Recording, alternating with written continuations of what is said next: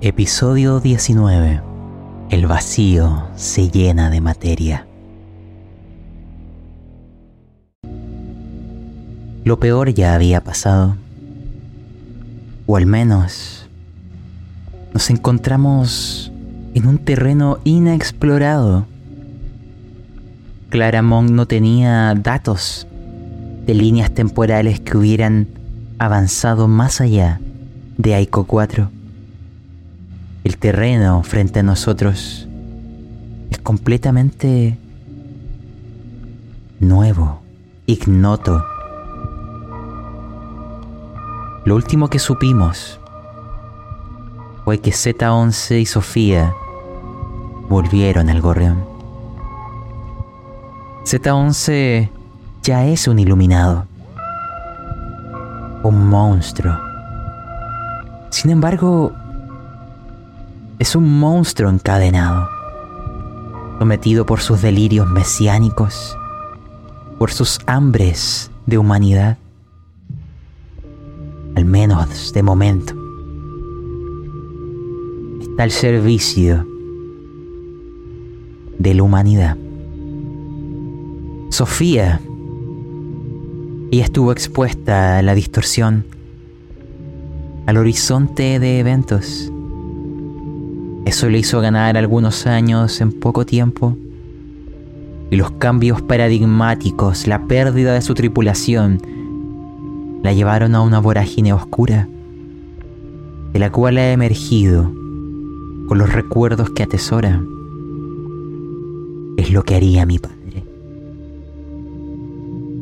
Representa la esperanza y lo último de humanidad en el gorrión rojo quiero ir detallando breves hechos para luego atravesar el casco y presentarlos a ustedes, los conocidos y los por conocer.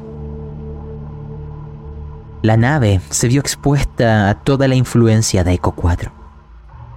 Ha sufrido mutaciones. El gorrión rojo en sí mismo es un iluminado ha evolucionado, es una abominación de carne, metal, una hibridación macabra, un organismo nuevo, un corazón que late, todo su interior, salvo ciertas partes, es una mezcla de fuselaje y carne. Las consolas de mando ahora requieren una conexión biológica. La nave ha mejorado de formas increíbles reconstruyendo. Hay armas que han mutado, que han mejorado. Bienvenida sea la xenobiotecnología. Pero la nave que conocimos es un recuerdo oxidado, una ilusión, una vela que se extingue. Por ahí por allá en la nave hay pequeños cúmulos de flores de ixias. Antiguamente estaban contenidas en el núcleo. Ahora son pequeños archipiélagos en donde la antigua nave permanece tal cual era. Son esos escasos lugares los que nos recuerdan lo que fuimos. Hay que recordar también que en la batalla con los Gaunas el motor se dañó. Actualmente está siendo reparado por arañas de Leng. La propia nave las ha necroclonado a partir de lo que estaba en el laboratorio del doctor y estos bioautómatas tejen, ocupando metal y carne. La reconstrucción avanza, pero hay una pérdida que aún no tenemos cómo recuperar. Los datos de navegación. Se mencionó hace episodios dentro de esos daños que hemos perdido nuestra posición en las estrellas, somos como un barco en océano profundo sin ningún instrumento, con un cielo sin estrellas, sin un sol que nos diga dónde es el norte o el sur. No hay nada. Ese es un problema que deberemos solventar. La alimentación del gorrión se ha modificado. Todo lo que había en las bodegas se ha corrompido y es el propio gorrión de formas macabras y morbosas, tal cual como un ave madre regurgita la comida para alimentar a sus polluelos, así lo hace el gorrión. Te alimentas de su carne, de sus fluidos y te mantienes fuerte. Te mantienes fuerte. Nebula y Orión han sufrido cambios. Me imagino que son parásitos benéficos. A veces se pueden ver en el reflejo de sus ojos algo asomándose en su boca u orejas. Son muy parecidos a aquellas criaturas llamadas nematomorfos, comunes en las mantis religiosas del hogar de los padres fundadores. A Sofía en algún momento también le ocurrirá. Pero R3 bien está ahí, se ha visto indemne de daños.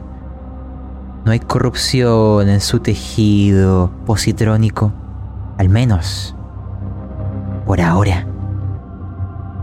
Y quien emergerá como Leng es aquella araña, aquel cadáver que estaba en el laboratorio, ahí es donde un colgajo, lo que salió de la cabeza de Leng tras su muerte, se adentrará en aquella carne tumefacta, en ese lugar conocido, con las memorias del doctor, pero sin su voluntad. Renacerá como un vivo autómata, tal como las demás arañas del gorrión, quien antes aspiraba a ser rey, ahora es un mendigo subordinado ante el gorrión y la humanidad, las paradojas de Leng, atrapado en su propio experimento. Esas son las situaciones, esos son los cambios. Iremos atravesando el casco, la carne, el cartílago, y quiero llegar al laboratorio al momento donde despiertas, araña de Leng. La mesa es tuyo. Descríbenos tu renacimiento y tu nueva esclavitud.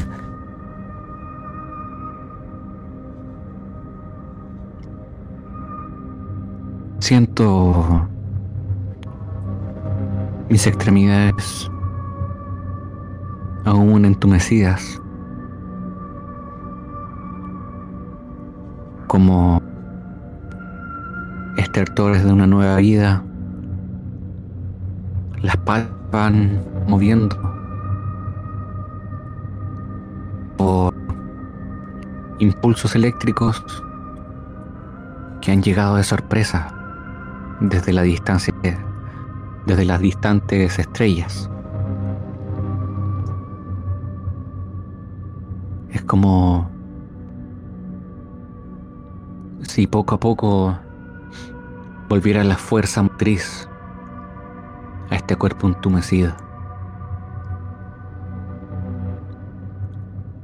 Miro por la ventana del laboratorio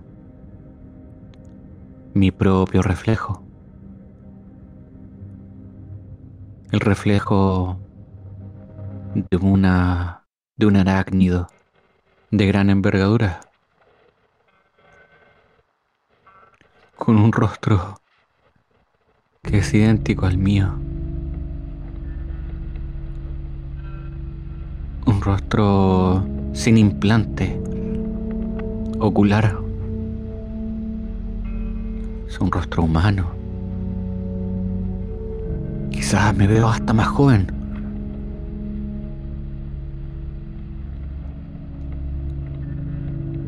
Leng y ese rostro nace, tal cual como en las arañas de Atro 5LB, del cefalotórax, de donde se originan las patas.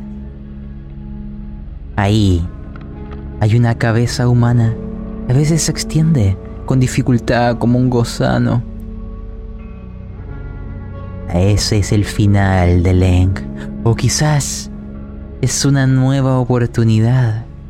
Tus recuerdos están pero no aquella humanidad, no aquel concepto, no aquella chispa. Como si fueran los recuerdos de un alguien ajeno a ti, pero están insertados. Eres el hijo, pero también eres el padre. Este. Esta paradoja de ser el hijo y el padre a la vez.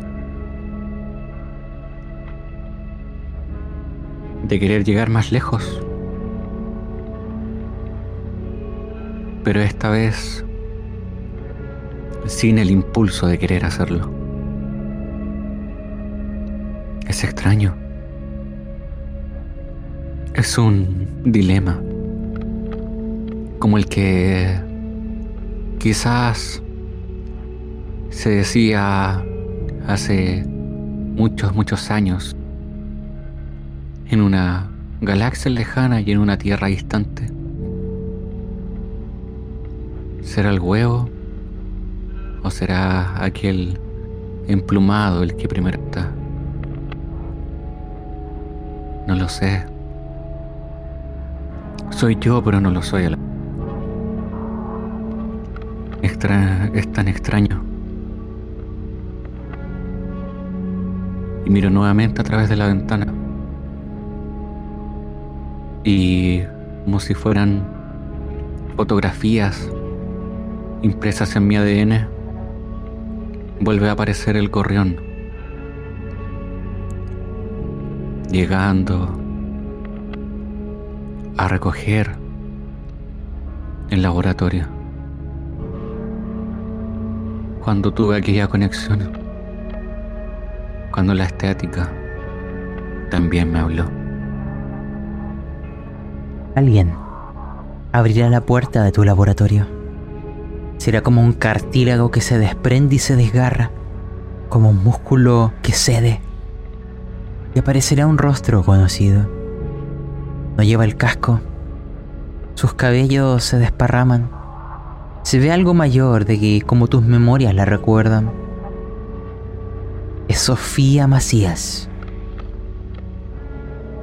Palabras se sienten ecos distantes, pero te da a entender de que de que le sigas.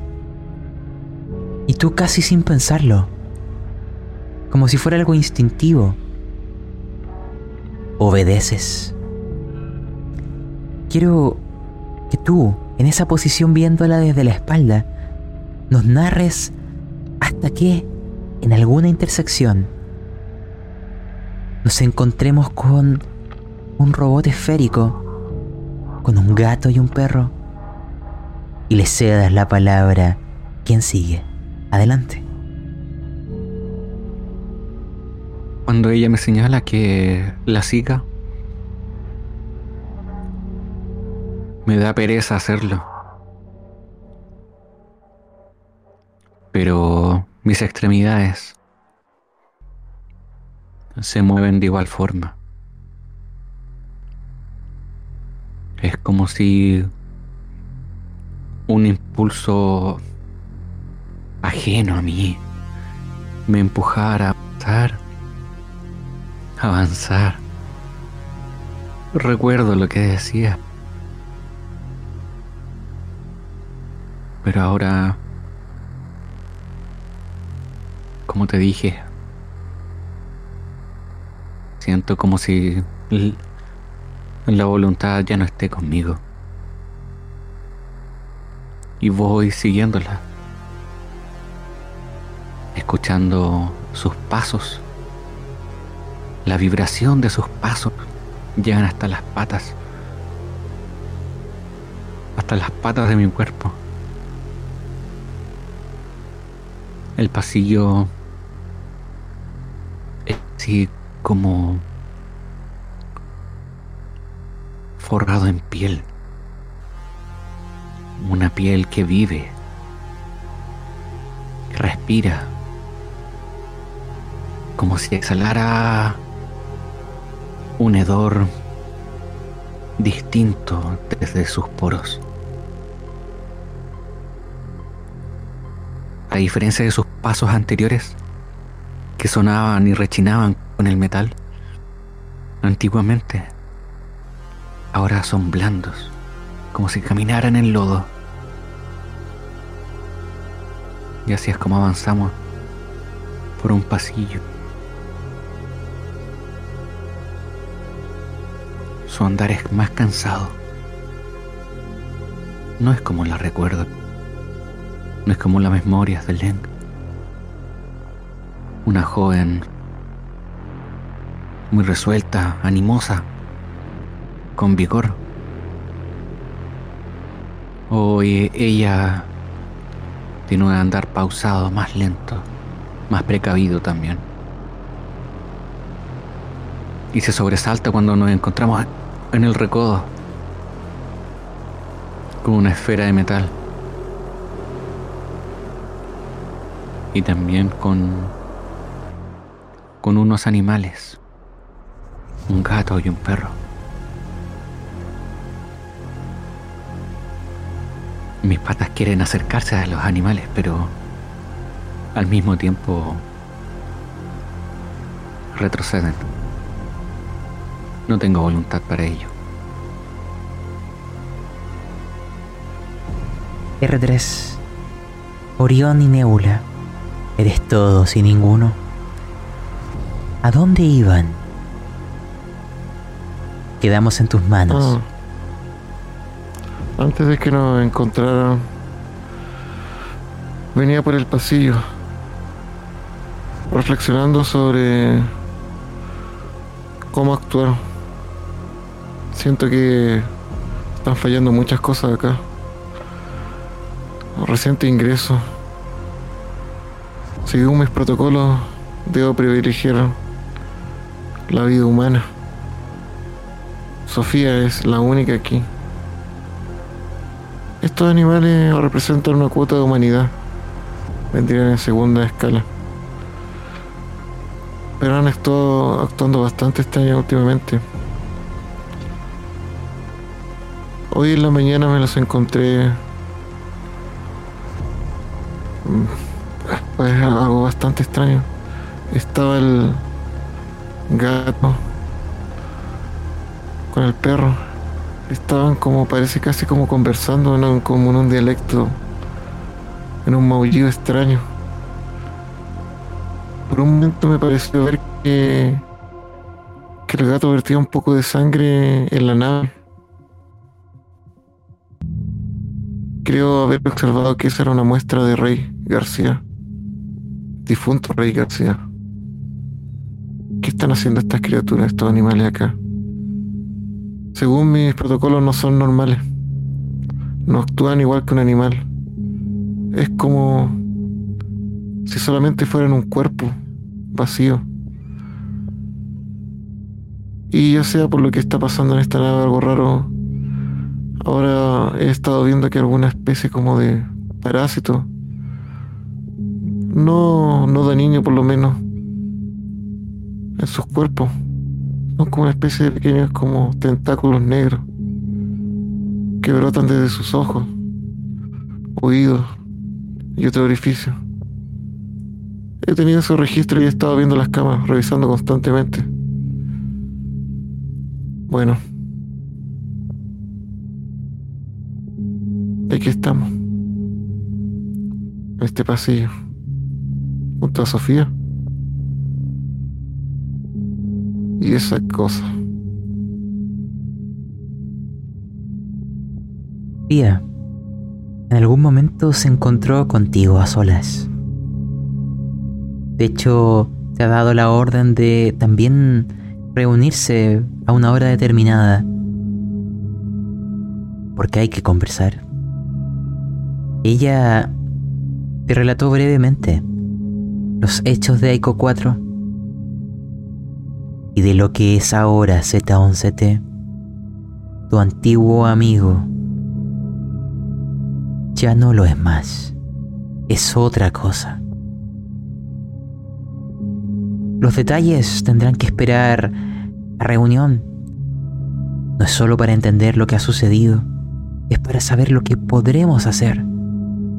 Son lo que queda de esperanza. La última esperanza. quiero hacerte una última pregunta. Porque en tu recorrido,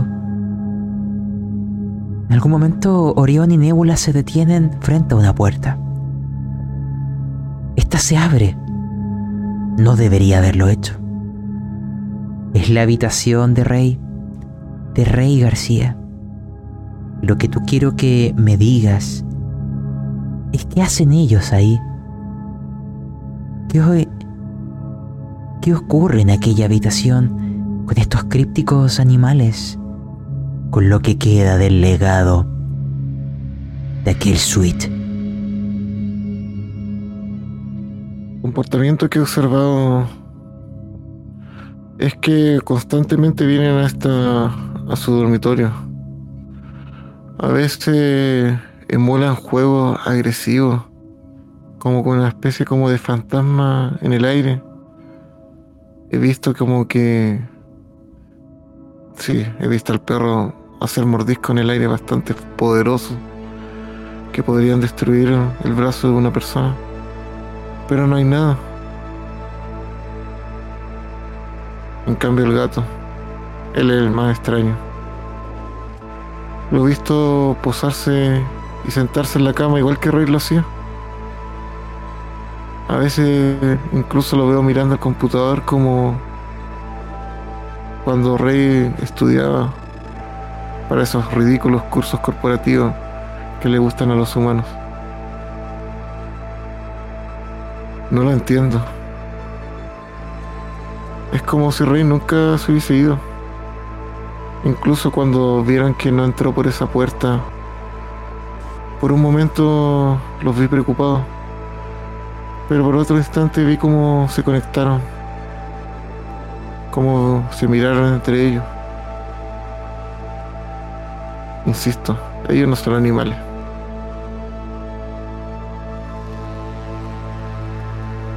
Aquella puerta se cerrará.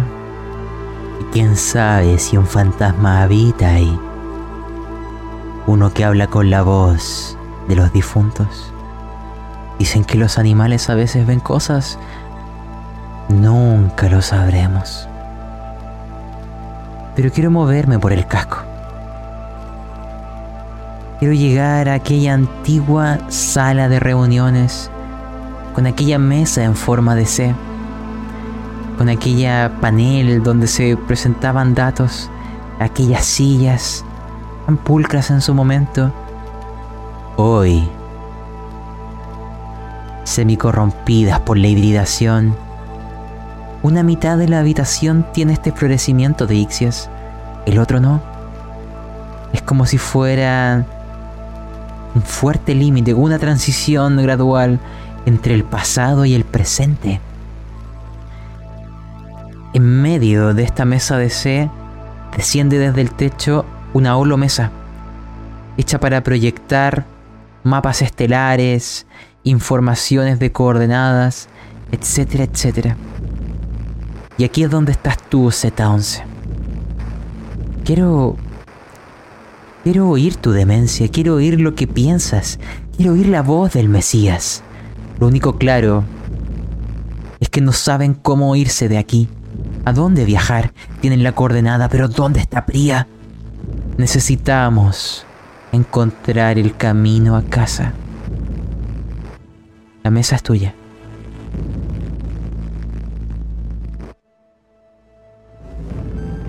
No entiendo por qué Sofía me hace o me esquiva. No me mira, pero yo soy su padre ella debiese mantener respeto. Veo que tengo los parches. Uno ganado por herencia, otro mirando al guerrero ganado en batalla. Aún así, soy lo que queda del cuerpo de Marines. A mi alrededor no hay espejos no hay superficie reflectante. Solo yo y mi traje de marine, que en algunas partes está rascado, no sé por qué. pero aquí estoy para salvar a la humanidad. ¿Quién diría que llegué más lejos que la misma Clara Monk? Hay alguien que llegará. Sofía ya estaba aquí. También una araña. Pero aparecerá una esfera metálica. Te causa molestia. Tu tecnofobia sigue acompañándote. Y aquel androide no es una compañía agradable. Tus memorias de él son distantes. Líquidas. Pero quiero oír, tanto para Link como para R3, que hay en el corazón del Mesías. En efecto, dentro mío hay un tambor que resuena y resuena y siento como mi cavidad torácica poco a poco se infla y se vuelve más ligera. No puedo verme, pero sé que mi físico es el Salvador. Cuando siento que se acerca esta esfera, con mi casco en mano, pues ya no lo requiero. Me desagrada. No se aceptan androides en esta habitación, R3. Por favor, retírate a tus funciones. Sofía interviene. Ella es quien dice, yo le he llamado Z. Él permanecerá aquí. Comprendo. R3 observa a Z11T. Lo recuerda cada instante de su vida desde que fue construido. Y por lo mismo recuerda cada instante con Z11T. Y frente a él, y como ese perro y gato no son animales, él no es Z11T. Lo que llegó de esa nave no. Seguramente los sentidos humanos pueden pero los míos no. Lo veo tal como lo que es. Z11T fallido. No es la mitad de lo que es, de lo que era. Me apena un poco. Mis luces parpadeando un momento y empiezan a bajar de intensidad y se apagan. Enmudecido. Solo expectante a la voz de Sofía. Imagine... Sofía, Ah, gra- gracias por presentarte. ¿Tienes alguna idea para pilotear el gorrón, gorrión de regreso a casa? Ella se detiene a mirarte un momento. Tú la miras o en tu imaginación ella te mira con añoranza. Pero en la realidad te mira con lástima y asco. Ella dirá que ha pasado por el puente de mando. Las conexiones ahora funcionan de, otra forma. Son más directas. La nave puede manejarse de formas que uno pensaría son imposibles. Sin embargo, también tenemos pendiente, ella dice, buscar la forma de volver a Priya. Ella va a dar una, una charla explicando todo lo que ocurrió en Aiko 4, con detalles. Tú tienes una disonancia, Z11T. Las partes que habla de ti no las escuchas como la realidad. Todos entenderán lo que pasó, cómo murió cada uno de ellos, qué es lo que tienen, porque la coordenada, aquella fórmula cósmica, ya está en la base de datos del gorrión. Ella convocó a la araña de Len por sus conocimientos matemáticos. Aún están ahí. R3 también puede colaborar con Lenk.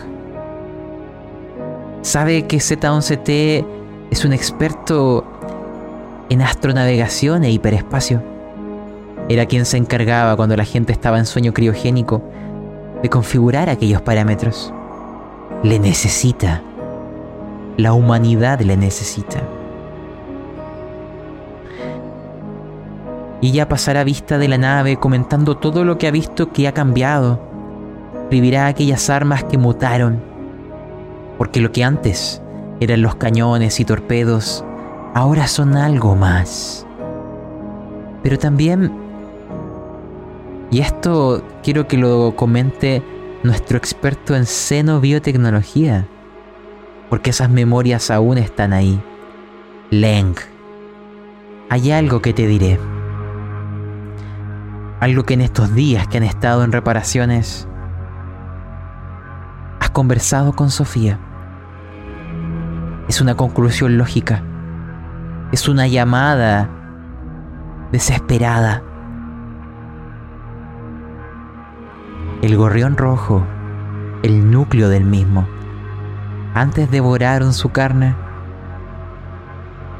El núcleo sigue ahí pero hay alguien que podría mejorarlo. Hay una unión que podría transformar y vincular al Mesías con las alas del futuro. Al menos Sofía piensa que sería el mejor uso de Z11T. Él es un iluminado él puede conectarse al gorrión, trascender los sentidos y ver con sus ojos, volverse uno con la nave, ahí en el mismo núcleo. O al menos en vuestras conversaciones ha salido esa idea. Me gustaría que tú lo propusieras y que conversaran de esto, de si lo ven factible o no.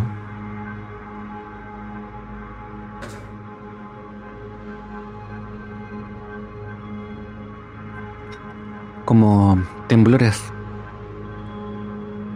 mis patas, con una de ellas, comienza a tratar de avanzar en dirección a ese raro androide Z11T. Mi cuello, como el de un gusano, se extiende y se retrae mientras lo observo fijamente. Quizás sea usted el más adecuado para ayudarnos a llegar. Usted es el salvador de esta nuestro próximo Mesías.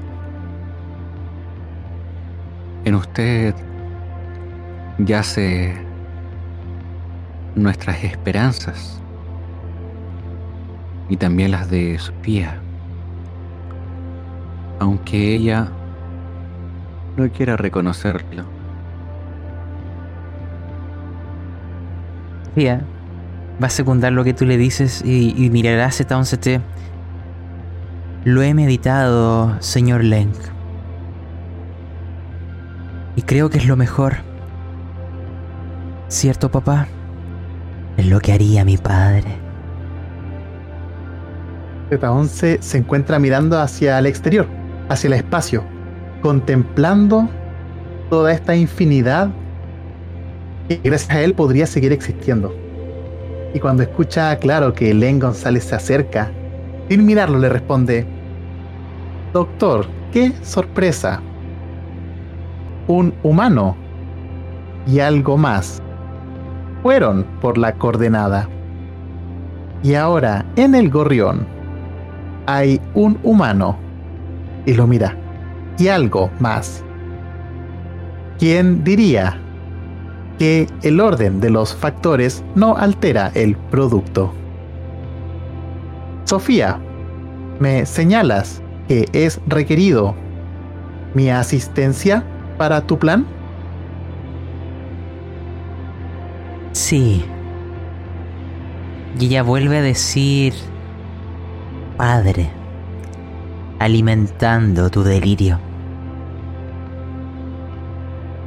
R3 puede ayudarnos con esto.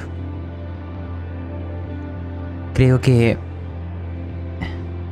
he oído las voces del gorrión en la estática, en el canto de aquella ave, de la última de su especie. He entendido su llamada. Tú podrías ver con los ojos del gorrión. Tú podrías ser la nave misma. Alcanzar una conciencia de las estrellas. Ayudarnos a buscar el camino a casa. ¿Cierto, papá? R3. Acércate, por favor. Mira, Lucer ve a Sofía. Acota la orden. Y Sofía lo solicito. Te ayudaré. Ahí mientras R3 se va acercando, Z11 claramente le, le muestra desprecio. Y le marca el límite para que no se acerque bastante. Androide, calcula porcentaje de éxito y porcentaje de riesgo para mi persona. R3, Porcentaje de éxito. déjame darte una información relevante. Lo que te está pidiendo es que como Z11, como un iluminado, haga una sacras santa unión de carnes con el propio gorrión. Sofía ya te ha dado el detalle de aquello. Él es un monstruo. Él está ahí, iluminado. Las probabilidades tú decídelas.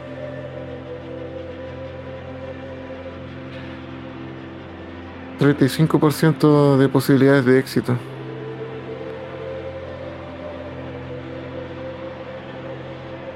Y de riesgo, 95%.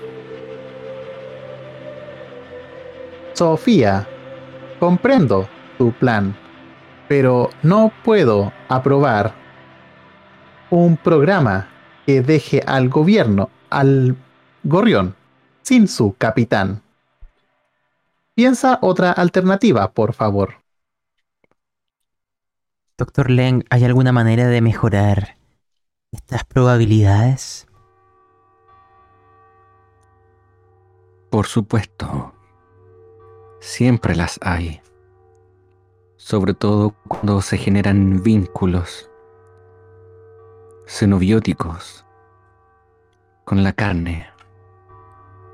Podemos aumentar la probabilidad de éxito. Pero tiene que reconocer, señor Z11T. Macías. Llámame Macías. T. Como iba diciendo, presta atención.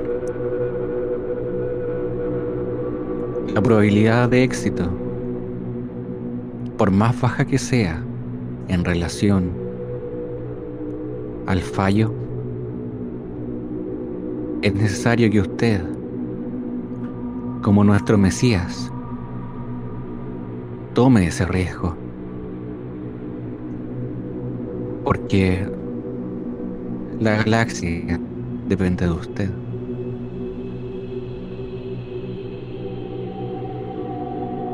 ¿Lo entiende? Lo comprendo, doctor. Pero dígame, ¿los animales le pidieron a Moisés que se mezclara con el arca?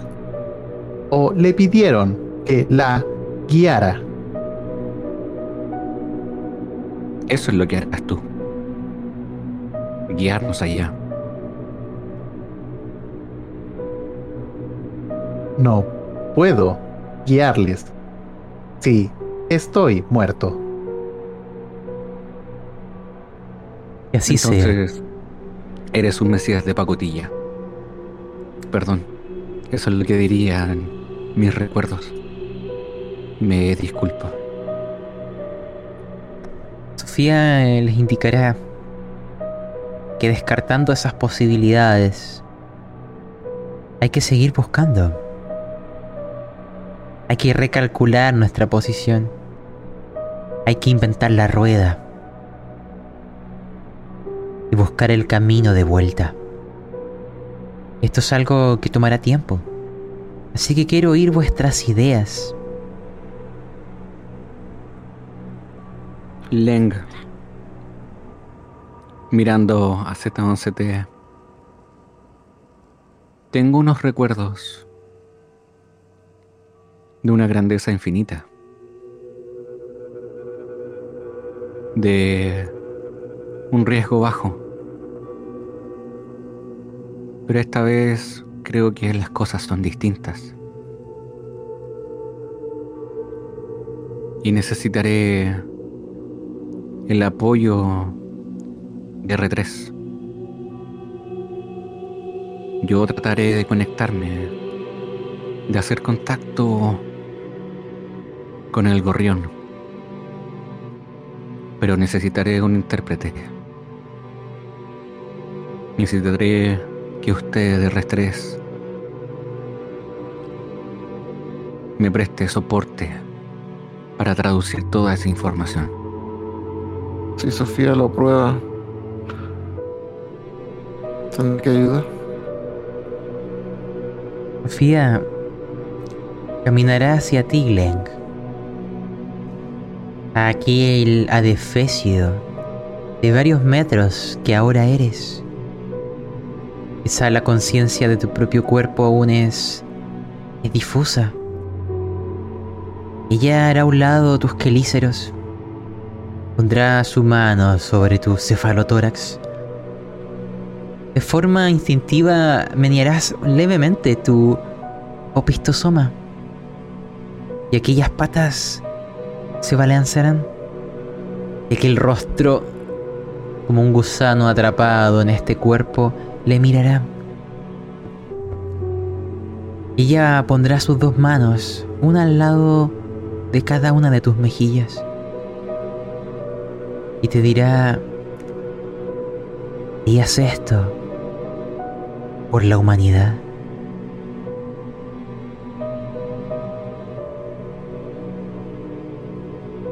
Claro.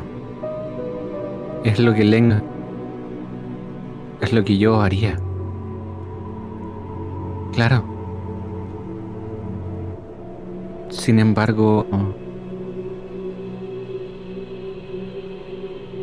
creo que esta vez no pienso en que mi nombre surge las estrellas por la eternidad. ¿Me estoy sacrificando, Sofía? ¿Estoy siendo un mesías? No lo sé, Leng. Solo he oído las voces, los recuerdos atávicos de quienes nos precedieron y cayeron. Su lamento agónico de que esta vez sea diferente.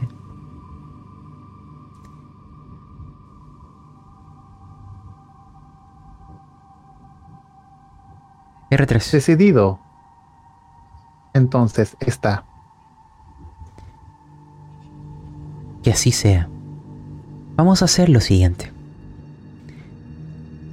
Vamos a dividirles en dos grupos. R3 y la araña de Leng en el núcleo del gorrión.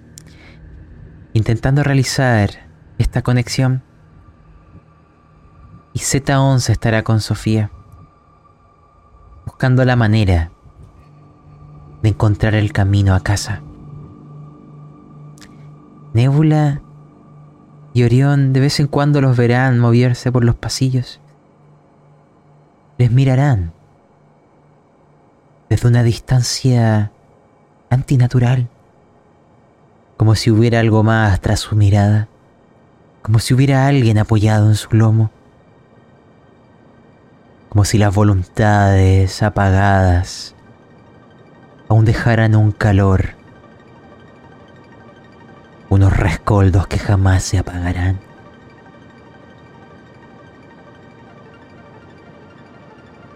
Quiero comenzar con R3 y Lenk. Están en el núcleo.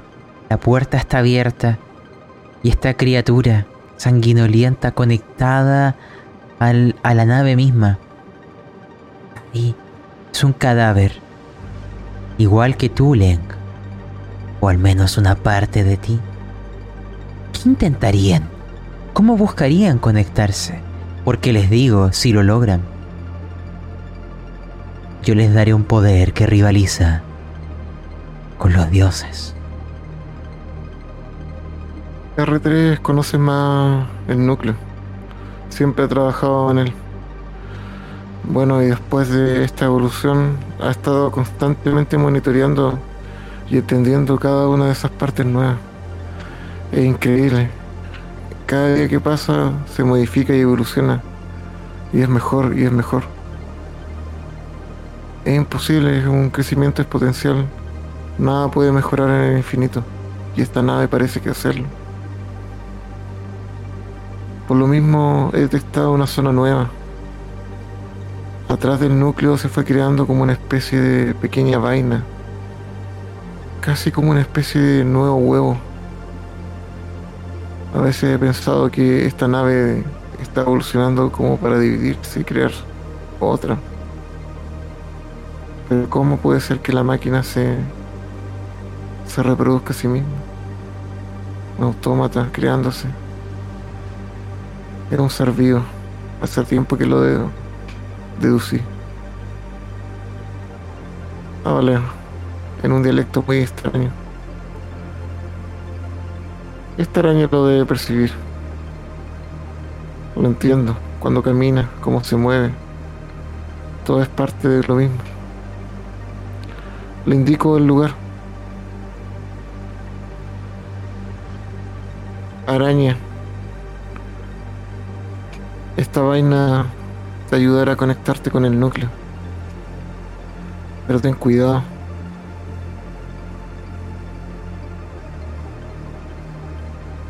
¿Qué peligro es el que yace aquí? Es difícil de saberlo con certeza. Puedo deducir alguna. Y una es que te consuma por completo. A un nivel de... distinto.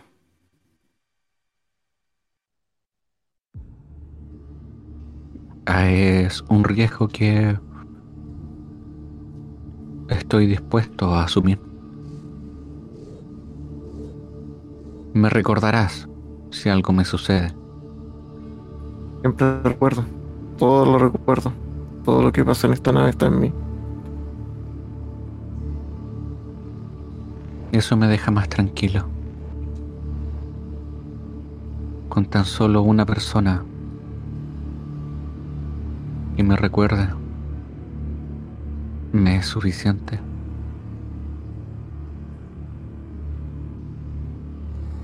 Lo Lo que haré... Muchas gracias. Lo que haré será ocupar las hileras que emergen de mi opistosoma.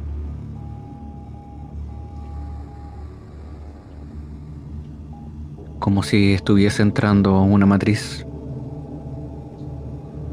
para fecundar algún hue- Ingresaré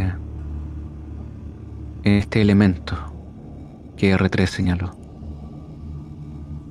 Cuando comienza a entrar, empiezo a ajustarlo. Empiezo a, a energizar.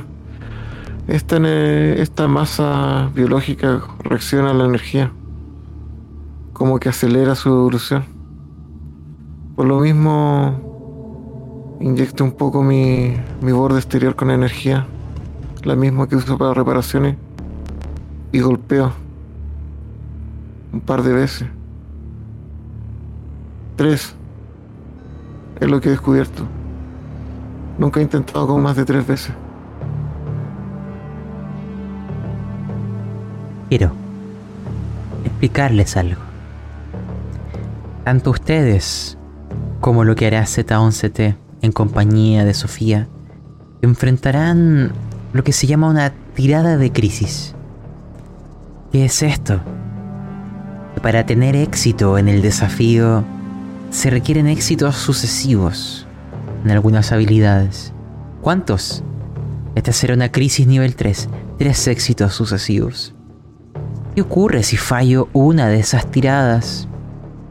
Pues puedo decidir volver a lanzar mi tirada fallida ganando un de 10 de estrés. Si llego a fallar tres veces en una crisis, se entiende que he fallado el desafío. A todos les he dejado con 0 puntos de estrés. Si alguien llega a 30, de aquí en adelante, se unirá en sacrosanta unión de carnes con lo que tenga más cerca. La nave, un personaje, lo que sea, se perderá de forma imposible de volver.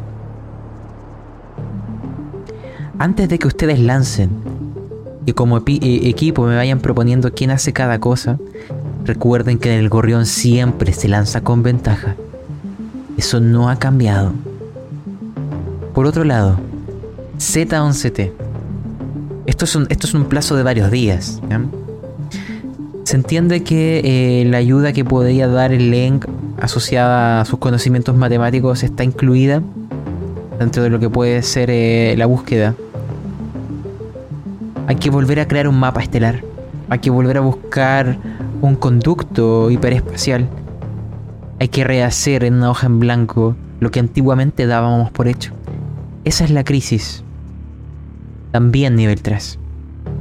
Así que quiero oír en este plazo de días, en donde pueden integrar dentro de la narrativa que a veces puede aparecer Len, R3, cuál es el plan que tienes. Durante el transcurso de estos días, se puede ver como Z11 y Sofía trabajan casi codo a codo. El gorrión, esta sala de reuniones, muta en función de lo que ellos necesitan.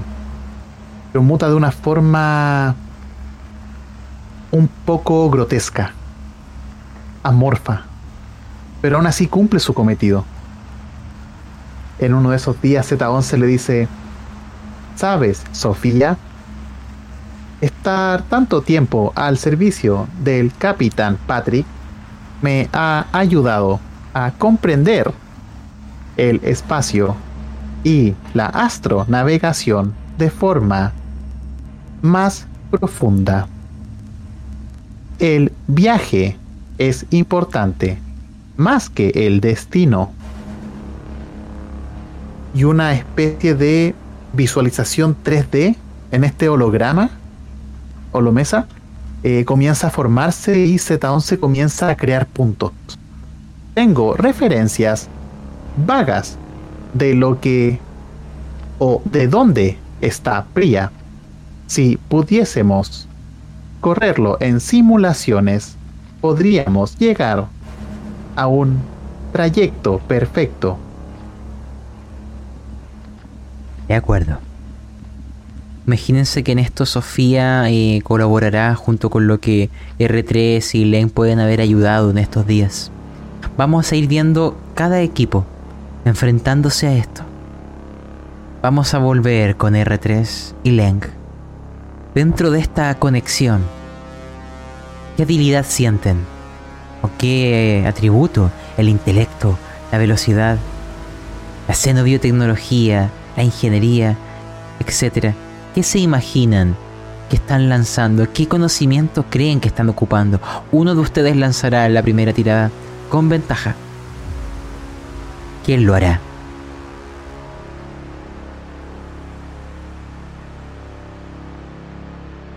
Yo.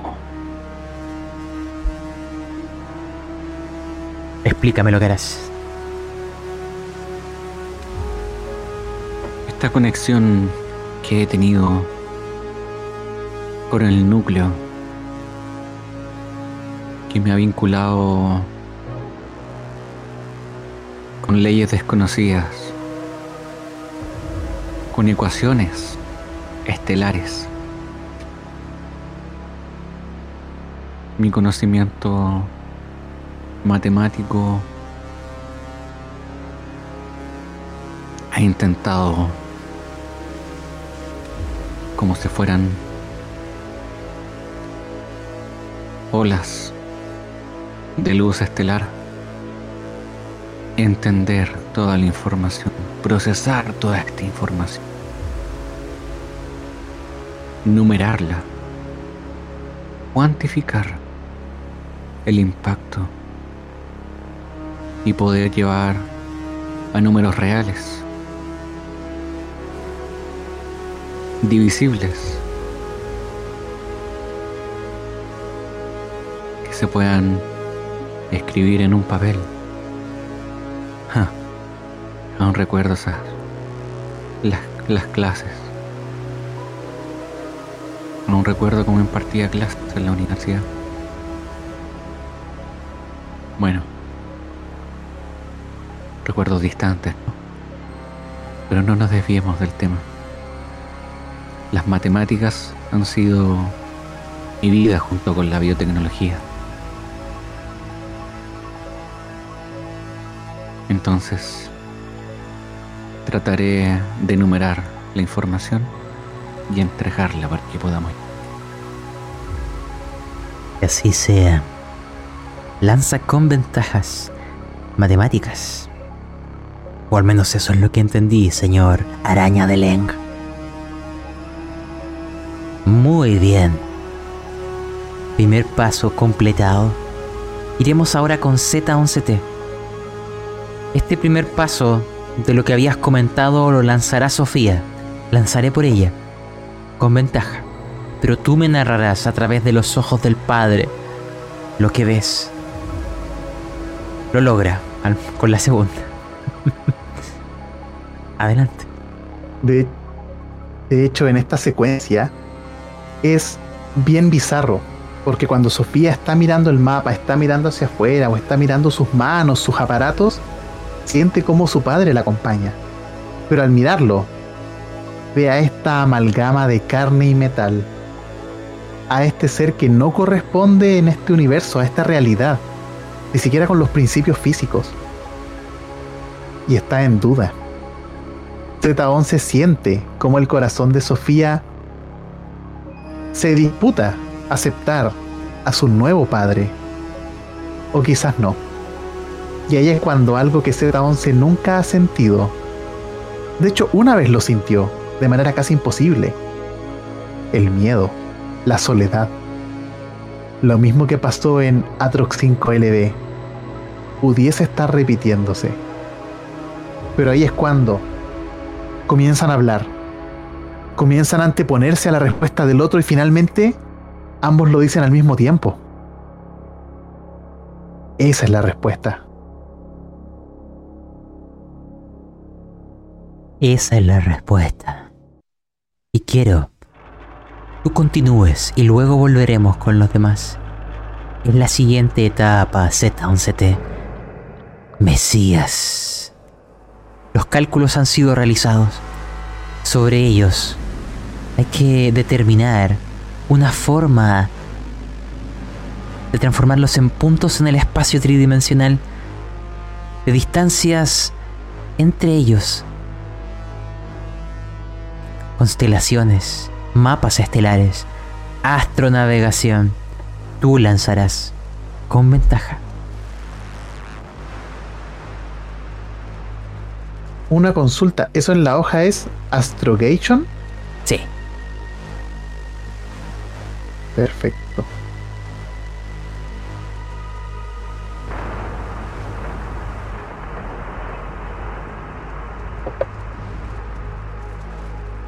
Lo logras. comienza a unir los puntos. Efectivamente comienza a dibujar un puente. Y Sofía está, podríamos decir, casi sorprendida de que su padre sea tan inteligente. De que aquel Marine sea capaz de trabajar con fórmulas impensables, ver caminos que no existen. Muy bien hecho, te diré en algún momento. Muy bien, padre. Muy bien. Volveremos con el otro grupo. ¿Cómo continúa vuestra conexión? ¿Qué hay que hacer ahora? Eh, una vez que esta araña se ha vinculado con esta vaina, tengo que hacer que todo el sistema lleve la energía hacia ese punto. He estado manipulando un poco, por decirlo así, la estructura del núcleo para dirigir toda la energía hacia esta araña. Bueno, a la fusión de esta araña con el núcleo. De acuerdo. Vas a ocupar la tirada de instinto de R3. Lanza dos veces. Un de 100.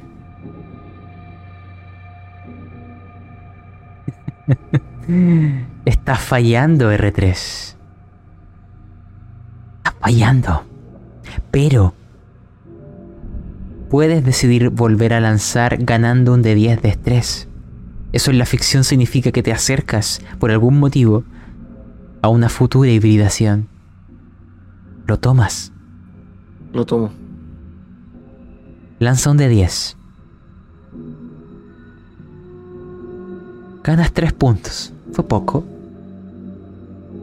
Ahora puedes volver. Sí, ahora lo logro. Sí, continúa la narración. Comienzo a energizar mi borde exterior y comienzo a golpear la estructura en distintos puntos, estimulando su evolución. Parece que brazos salieran de las paredes y golpean a esta vaina muy fuertemente. Se escucha el golpeteo y cómo esta masa se une. Hay una especie como de líquido que cae de él. Y así.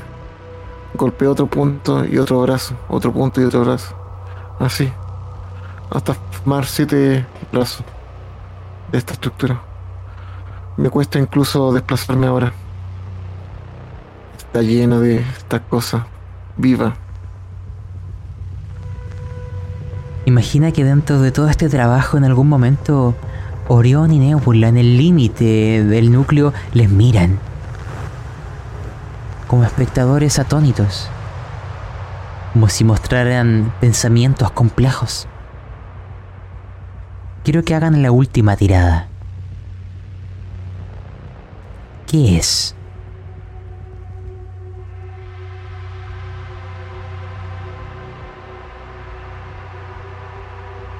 La mutación del gorrión.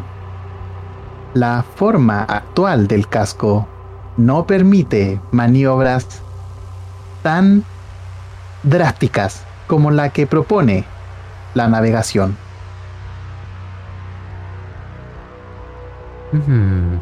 Eso podría ser el vestigio de la xenobiotecnología en aquellos recuerdos araña de Leng. Puedes lanzar eso.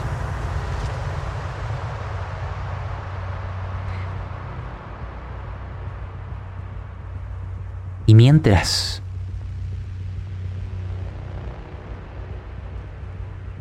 el gorrión sigue reparándose. El motor está casi completo. Son arañas que tejen con metal y carne. Las voces del gorrión se escuchan en los pasillos, pero amortiguadas por estas paredes que ya no son solo de metal. Araña de Len, que es en la tercera columna al final. y mientras, Z11, quiero saber cómo llegar hasta la tercera etapa. Buscar el conducto, buscar la forma de volver. Y Oh, lo has logrado, Leng. Y tienes razón. Tienes un crítico dentro de tus resultados. Te dejaré obtenerlo. Quiero que tú me narres esto. De ahora en adelante, jamás volverás a dejar el núcleo del gorrión rojo. Es tu prisión y es tu trono. Te habrás hibridado con el gorrión. Vuestras mentes, vuestros cuerpos serán uno. Sus recuerdos son tus recuerdos. Tus memorias son sus memorias. Sientes al gorrión como si fueran tus dedos. Puedes ver a través de sus ojos. Sientes el vacío del espacio. Sientes las partículas de polvo que tocan el casco. Sientes las arañas reparando tu cuerpo. Eres capaz de realizar maniobras imposibles. Y las armas que han sido modificadas. Hay una que habilitaré para ti. Habrán adquirido la siguiente habilidad. Ahora, las tiradas de la nave se realizarán con ventaja. Todas. Combate, intelecto, velocidad, etc. Y las armas que han mutado, tú las podrás ocupar con tu mente, araña de Lenk. Ahora te llamaré el gorrión de Lenk. Eres todo sin ninguno. ¿Qué es lo que has adquirido? Lo describiré. Tienes la, el láser para minar asteroides antiguos. Se ha transformado en el probóscide de carne. Te permite adherirte como si fuera un apéndice a algo. El cañón de rieles Ahora es un cañón de rieles subespacial. Siempre impacta. Viaja no por nuestro espacio material, atraviesa las barreras sin importar cuáles éstas sean. Aquello que antes eh, ocuparon tripulando, devorando la carne, los torpedos de fotones han evolucionado en las masas sanguinolientas de Yugot. Las puedes lanzar a gran distancia y hacen mucho más daño que antes. Las torretas automáticas ahora son las plumas del gorrión, sistemas defensivos de corto alcance. Y finalmente, hay algo en ti que despertará. La necroclonación continúa. De las arañas y de estos gorriones crearás algo que tú vas a definir. Pero es como si el gorrión fuera un portaaviones y un enorme enjambre de pequeñas aves naciera de él y le acompañara en la batalla. Son cientos o quizás miles. Una mezcla de carne y metal, de la tecnología del antes y del después. El gorrión no vuela solo es un sistema de combate imposible para los cánones humanos. Esta sola arma, esta sola nave, podría barrer toda Pría y a su flota. Ha alcanzado el desarrollo la cúspide de la tecnología, de la xenobiotecnología, y ahora es tuya. Tú eres el gorrión, pero sigues subordinado a la humanidad sigues subordinado al deseo de que no se repita lo que extinguió a los tuyos, porque ahora ya los, los hongos de Yugot no son ellos, eres tú, lo sientes propio. Recuerda vuestra extinción, el ser cosechados. Tú ahora eres el gorrión rojo, eres la nave Puedes hablar a través de las paredes del gorrión, puedes formar órganos vocales, incluso algún tipo avatar sanguinoliento para interactuar con la tripulación. no en la vida, pero tu hijo y tu padre, ambos, ¿cierto? Han alcanzado la cúspide del desarrollo. Lo has logrado, gorrión de Leng. Dime qué se siente trascender los sentidos, superar la humanidad.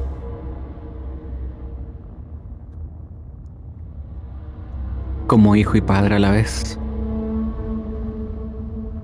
Es alucinante. Siento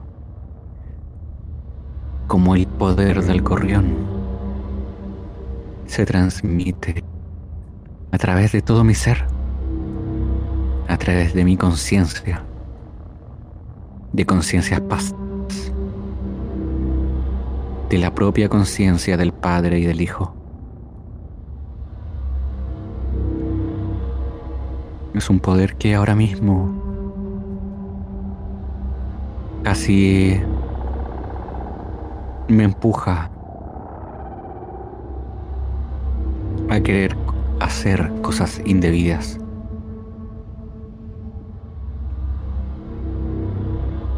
Y así es como rastrearé a todos los seres, todos los objetos que yacen dentro y en mí. Sé exactamente dónde se encuentra R3, cuidando aún de mi cuerpo. Cuerpo que... donde ya el opistosoma fue absorbido por la vaina. Lo veo algo... algo nervioso. Sus luces repican.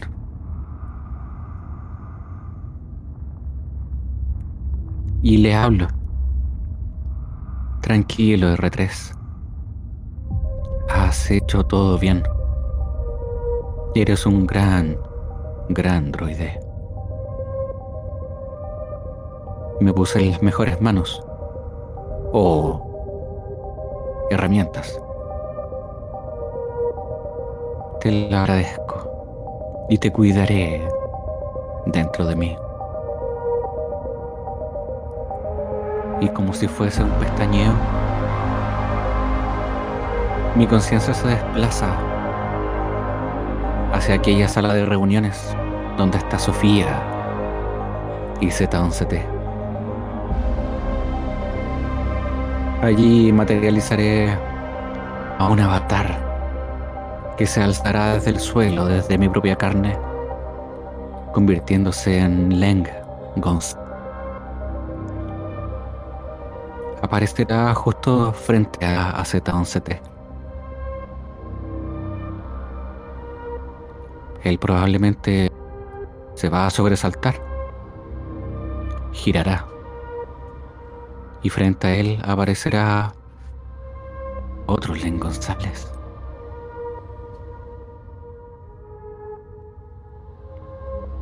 quizás vuelva a sobresaltarse y vuelva a aparecer otro Len. Y le rodearán. Mesías de pacotilla. Tuviste miedo como una vil cucaracha. ¿Ves ahora dónde estoy? En la cúspide y tú ya no te puedes autollamar ni proclamar Mesías. Solo serás... No, ya no alcanzas para Cetita. Qué lamentable. Señorita Sofía. Les escucho. Quiero que hagan llamar a R3. Yo le llamaré. Sofía. tres. Dirígete rápido a la sala de reuniones. Se dirige rápidamente. Comienza a correr como por pasión. Ven esta esfera bastante rápido.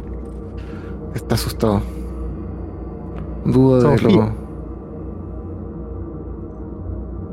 Sí. Padre. antes de decidir, quiero mostrarte algo. Por favor, sígueme a la sala de hologramas, a la holocámara. Ella pedirá la compañía de R3. Acompáñame también. R.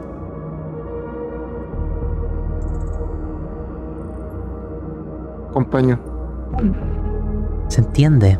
O al menos lo interpretaremos así, que te lleva para su protección, porque tú sigues sometido a las leyes de la robótica.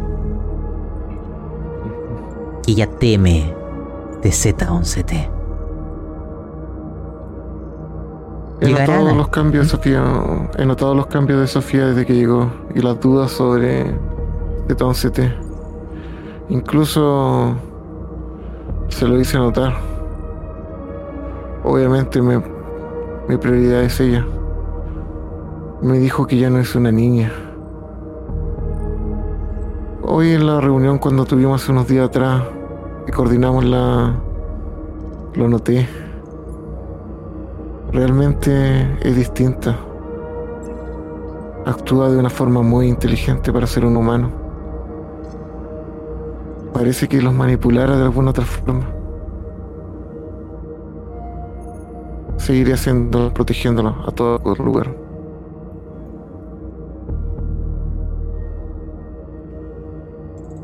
Mientras abandonan la sala de reuniones, Z11 dirá algo así como, el capitán tenía razón. El gorrión sí alberga fantasmas. Sofía, por favor. Y tu acompañante también puede venir. Al ingresar a la holocámara, deseo mostrarte algo.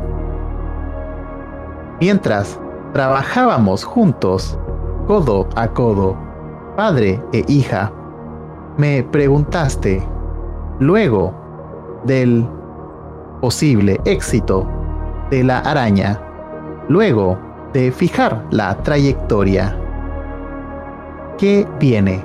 ¿Cuál es el tercer paso? Estos días he estado soñando. Se ha repetido la misma imagen en mi mente mientras duermo, porque así es. Tu padre puede dormir y puede soñar. Y mientras, de forma holográfica, comienza a aparecer un desierto que los comienza a cubrir, un desierto seco, amarillo. Y pueden ver que comienzan a surgir desde todo el- los 60 grados androides, robots, metal. Comienzan a caminar y atravesarlos entre sí. Y todos se van dirigiendo a un solo punto. Mira, Sofía. Allá, sobre esa duna, están los restos de un puente. Un puente que estaba en la tierra. Quizás lo viste de algunos libros, algunos videos. Pero abajo de ese puente hay una silueta. Y durante días creí que era yo. El metal honrando a la carne. Pero luego de este tiempo, luego de ver el doctor Leng hizo lo imposible, me di cuenta de que aquella figura al cual el metal alaba, no soy yo. Eres tú, hija mía. El tercer paso no puede ser delegado a la máquina. La conducción del gorrión debe ser por lo orgánico. Tú eres la piloto y tú has de llevarnos. Tú eres el tercer paso.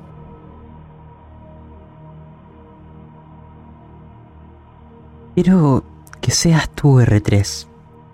desde, desde un espectador, desde una tercera persona, que nos narres qué es lo que Sofía responde, qué es lo que Sofía manifiesta. La mesa es tuya. Mm. Me imagino que Sofía escucha bastante Z11T, como que juega un poco a, a ser su hija. En algún momento le sonríe como una niña sonríe a su papá cuando le da una buena idea.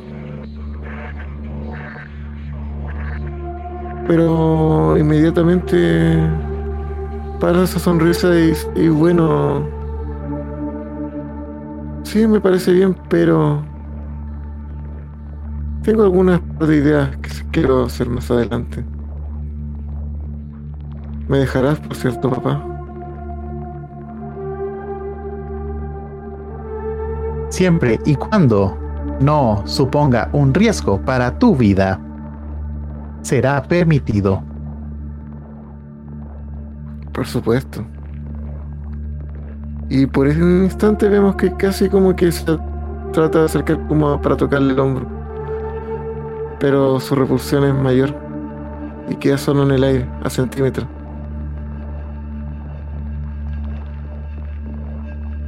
La arena, el viento la mueve. Baña vuestros rostros. Esconde vuestras expresiones. Leng, gorrión de Leng. ¿Deseas intervenir?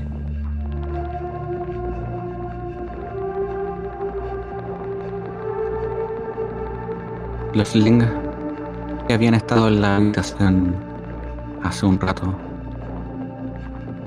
aparecerán ahora. Y hablarán todos al mismo tiempo. Un eco amorfo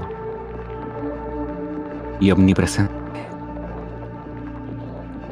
Casi como si las propias entrañas de cada uno de los integrantes de la tripulación les hablara allí.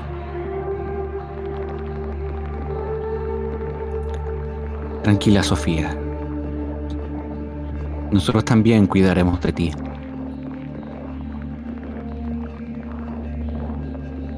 Ahora les pediré que se retiren. Tengo que hablar con el androide.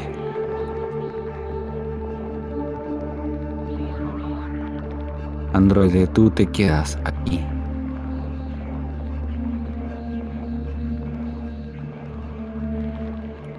Vamos, señorita Sí. Sofía. Cierre. No me dejes sola, por favor. Yo la acompañaré a su habitación. Creo que Nebula querían jugar un rato. Cuéntame, Gorrión. Haré que la puerta se cierre inmediatamente cuando ellos salen. Como un cartílago que se cierra. Y frente a Z11T. A materializar a Raúl Macías y su conciencia.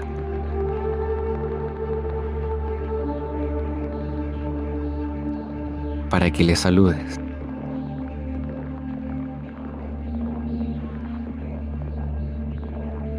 Vaya, vaya. Más fantasmas. ¿Es ese tu intento de amedrentar al capitán? Gorrión.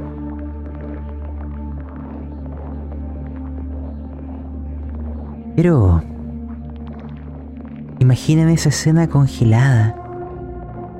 Imaginen esa mirada penetrante de Macías. Una que juzga. Sin palabras. Mirará un poco al suelo. Transmitirá pena. Se verán arrugas en sus ojos. caminará hacia ti sin dejar huellas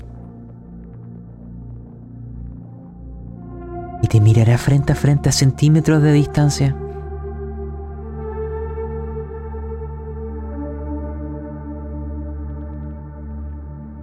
Su boca se mueve, pero no parece oírse sonidos. Pero hay algo que dice.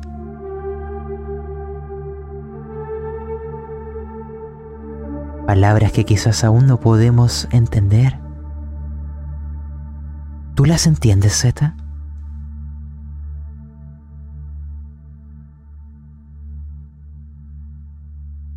Así es. Y respondo. Macías, cumplí mi promesa. ¿Por qué has de penarme?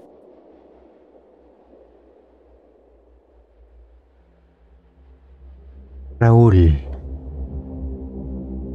solo responderá con esto y ahí sí lo oirás. Yo también estoy cumpliendo una promesa. Con ella.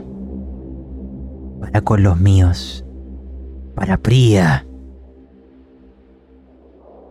Mis ojos están aún en los pasillos. Los fantasmas del gorrión. Ahora lo entiendo. Por primera vez lo entiendo. Y me pregunto, ¿qué ocurrirá cuando tú lo entiendas? Siento una conexión. Puedo ver el siguiente paso, pero ignoro el que sigue. Ya lo entenderás. Las palabras que siempre hemos oído.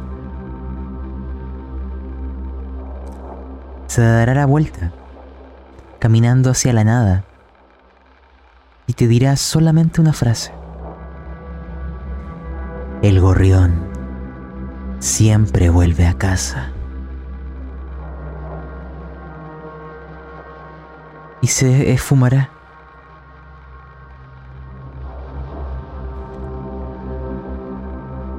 Y quiero dejar a R3 ahí contemplando el desierto, en la soledad de su propio ser, rodeado de sus fantasmas e ilusiones. R3, tú me vas a narrar algo. Si no me equivoco, ya han hecho la tirada de... Ah, no. Tiene que ser la... Voy a lanzar por Sofía. Con ventaja. Vamos allá.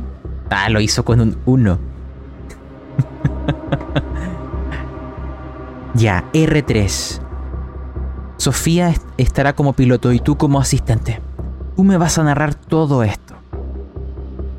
Quiero que me describas cómo esta nave, este adefesio entre la carne y el metal, porque ahora el gorrión literalmente puede abrir sus alas, los cartílagos ceder, el metal desfigurarse.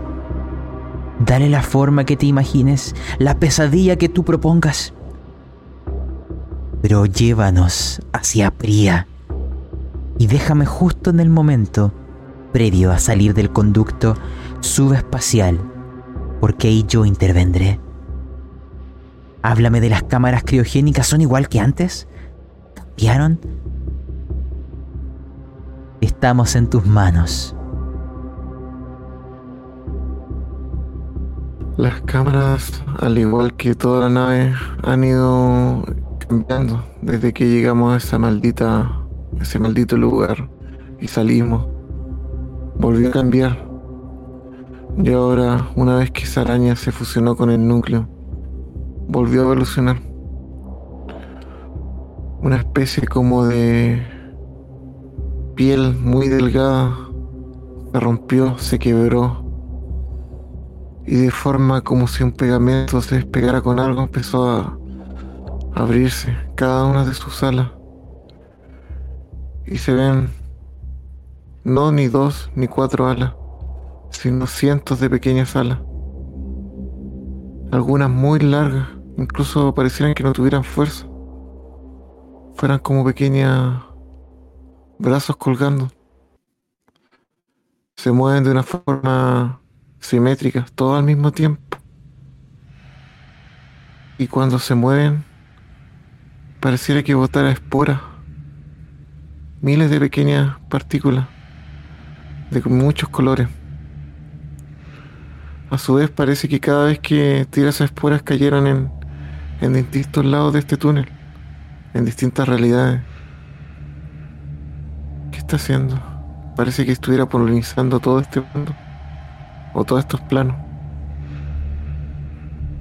En este momento Sofía no se da cuenta, pero yo sí percibo todos estos cambios. Esos cambios que incluso le afectan a ella. Esta mañana cuando dijo que no era una niña tampoco era una mujer. Está evolucionando igual. Este humano evoluciona. ¿Qué será lo que tendrá? ¿Cuál será el resultado de todo esto? Temo por Priya. Al final del día tendré que salvar a todo esto, a toda la humanidad. Aunque con ello se imponga la muerte de ella. Hago las luces que ella le gustan para que sonríe mientras vamos en la nave. La quiero ver feliz. Siento la presión cuando salimos de este túnel. Siento el peso de las leyes físicas de esta realidad. La gravedad me afecta. Vuelvo a actuar de otra forma. He perdido alguna capacidad. Lo noto al tiro en mi, en mi programación. Algo cambió. Nuevamente.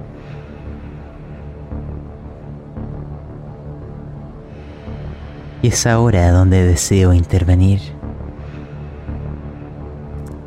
Y llegar frente al inicio del fin. Y también de entender qué yace ahí.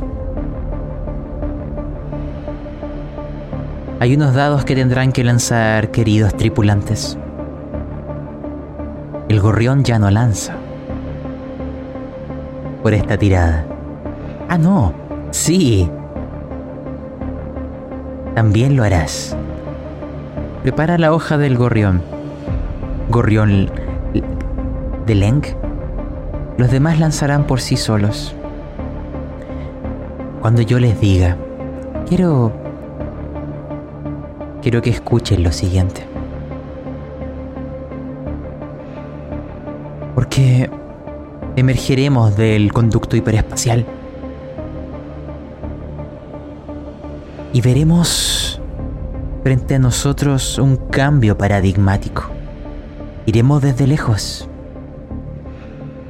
Porque en alguna parte de ahí estaré yo. Solo mi crisálida de carne me va a permitir vocalizar, no sin miedo, locura, temor, lo que ahora les voy a decir.